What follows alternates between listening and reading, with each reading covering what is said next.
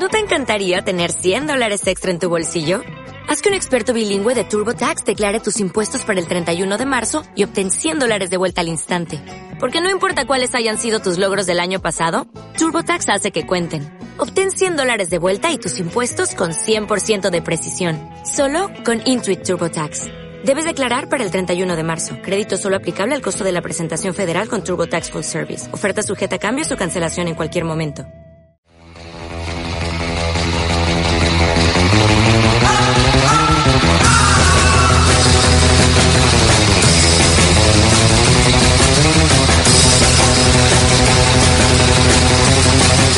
Taxis del Mundo nos adentramos en el continente africano para visitar un país visualmente impresionante de inmensas llanuras, montañas, playas de arena dorada, desierto y una rica fauna que incluye desde leones y elefantes hasta pingüinos. Hablamos de Sudáfrica, un país que por cierto cuenta con 11 lenguas nacionales gracias a su población tribal y al legado colonial que dejaron los Boers, ingleses e indios. Hasta el desarrollo de Johannesburgo y Durban, la ciudad a la que vamos, será la más grande de Sudáfrica, siendo hoy la segunda más poblada, situada en la bahía de la Mesa. Se desarrolló originalmente como estación de abastecimiento para los barcos de la compañía neerlandesa de las Indias Orientales que viajaban a África Oriental, India y Asia allá por el siglo XVII. La llegada del navegante holandés Jan van eh, en abril de 1652 significó el establecimiento del primer asentamiento europeo en el África subsahariana. Nos vamos sin más dilación a conocer los taxis de Cape Town o lo que es lo mismo Ciudad del Cabo, capital de Sudáfrica.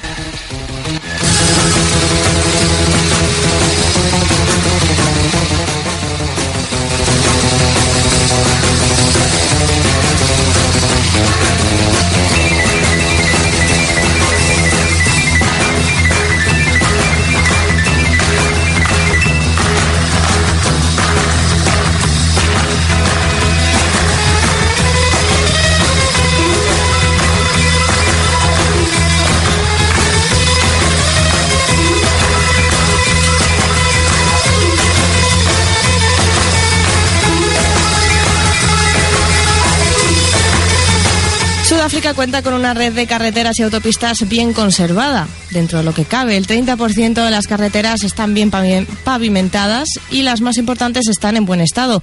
Ah, por cierto, se conduce por la izquierda. Ciudad del Cabo es un lugar frustrante por el que desplazarse debido a la eh, ineficiencia de su red de transporte público. A esto hay que añadir el hecho de que la ciudad tiene una gran montaña en medio, lo que dificulta un poquito el desplazamiento.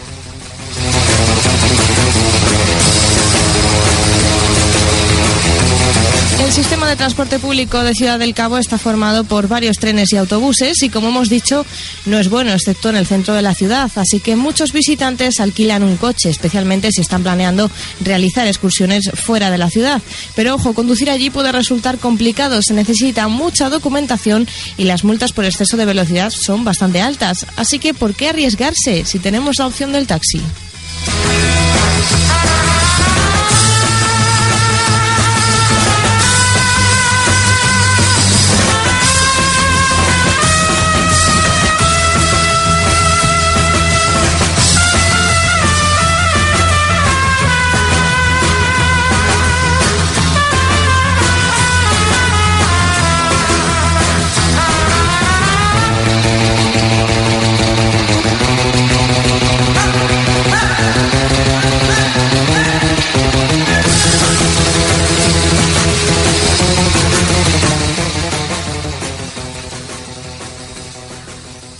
Las ciudades más importantes como Johannesburgo, Durban o por supuesto Ciudad del Cabo cuentan con redes de ferrocarril de cercanías y autobuses, aunque estos últimos son un poco caóticos y no se aconseja utilizarlos por la noche.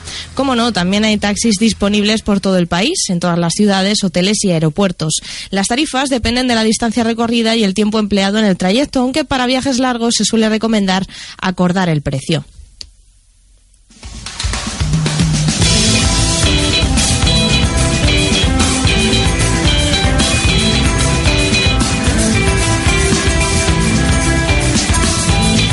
En Ciudad del Cabo no se para los taxis por la calle, sino que se debe acudir a las paradas oficiales o pedirlos por teléfono.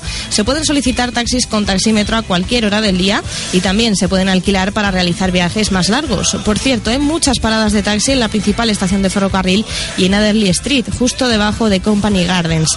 Aunque en general los taxímetros son exactos, no está de más preguntar al conductor la tarifa estimada.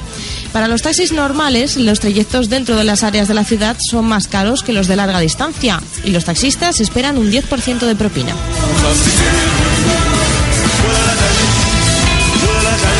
Y digo taxis normales porque también existen los llamados taxis colectivos, taxis minibús o taxis microbús, de los cuales, al igual que pasa con los taxis ordinarios, hay variantes legales e ilegales. Son microbuses de 10 o 12 plazas, comunes en todas las ciudades sudafricanas y el transporte preferido de muchos residentes locales sin coche. Son muy baratos. Un trayecto normal por el interior de la ciudad suele costar unos 7 randes sudafricanos, que viene a ser unos eh, más o menos euro y, eh, medio euro. Se pueden parar en cualquier sitio y son cómodos para los viajes por la ciudad o las playas del Atlántico. Sin embargo, no son recomendables para los turistas. Aunque cada vez estén más organizados, sobre todo las rutas por el centro de la ciudad, tienen mala reputación y resultan un tanto inseguros.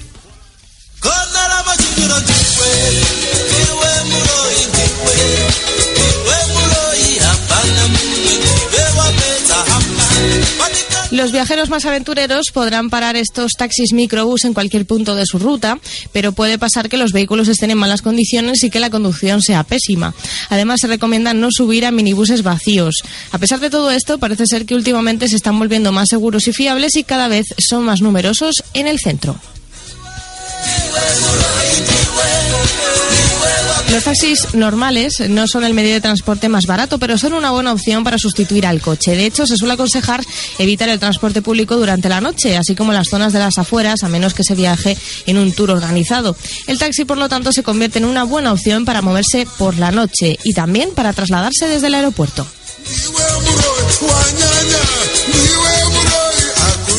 El trayecto en taxi del Aeropuerto Internacional de Ciudad del Cabo al centro de la capital dura unos 20-30 minutos aproximadamente y el precio puede variar dependiendo de la hora del día y el número de pasajeros. El precio aproximado es de entre 150 y 250 randes, entre 11 y 18 euros más o menos, aunque por la noche las tarifas son un 50% más caras.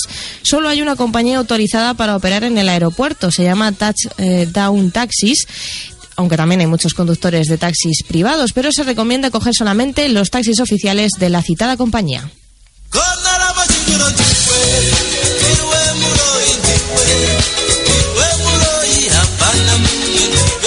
Situada en una amplia bahía rodeada de playas salvajes de arena blanca y con la majestuosa Table Mountain como telón de fondo, se dice que Ciudad del Cabo es una de las ciudades más hermosas del planeta. Llamada cariñosamente la ciudad madre, tiene reputación de ser la menos xenófoba y la más acogedora de toda Sudáfrica debido a su gran diversidad y su actitud tolerante, quizá influida por el tranquilo estilo de vida y el carácter relajado de sus habitantes.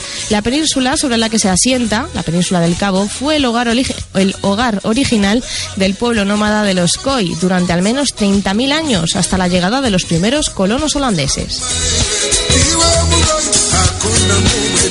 Como podéis imaginar, el mestizaje de la zona se refleja en su gastronomía, muy influenciada por la cocina india, malaya, holandesa y de otros lugares. Un ejemplo de plato típico es el boboti, que es carne de cordero sazonado con melocotón y pasas, o el, atención, a ver si soy capaz de decirlo porque la palabra mide como media hoja, Waterbloom Berdi un estofado de, costillas de cerdo y nenúfar, ojo. Pero también podemos encontrar delicias más exóticas como el masonja, un guiso hecho con un tipo de gusano, o el shuku, que son termitas fritas. ¡Qué rico!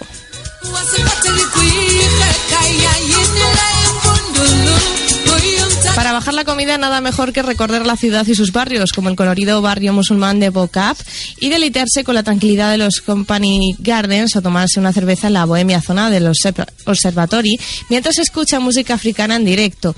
Obligatorio visitar el puerto histórico Victoria en Alfred, en honor a la reina Victoria y su hijo, subir en teleférico a, eh, a Table Mountain y a Lions Head, cuyo pico parece la cabeza de un león, por eso se llama así, o acercarse a Robben Island, donde se alza la prisión en la que fueron encarcelados muchos disidentes políticos durante la era del apartheid, entre ellos Nelson Mandela.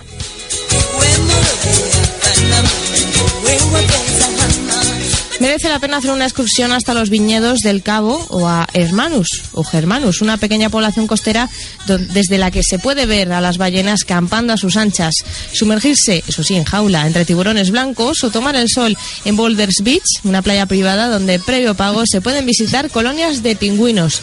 Por supuesto, hay muchas cosas más por ver y por hacer, pero si vais, no os olvidéis de una, coger un taxi y luego contarnos la experiencia.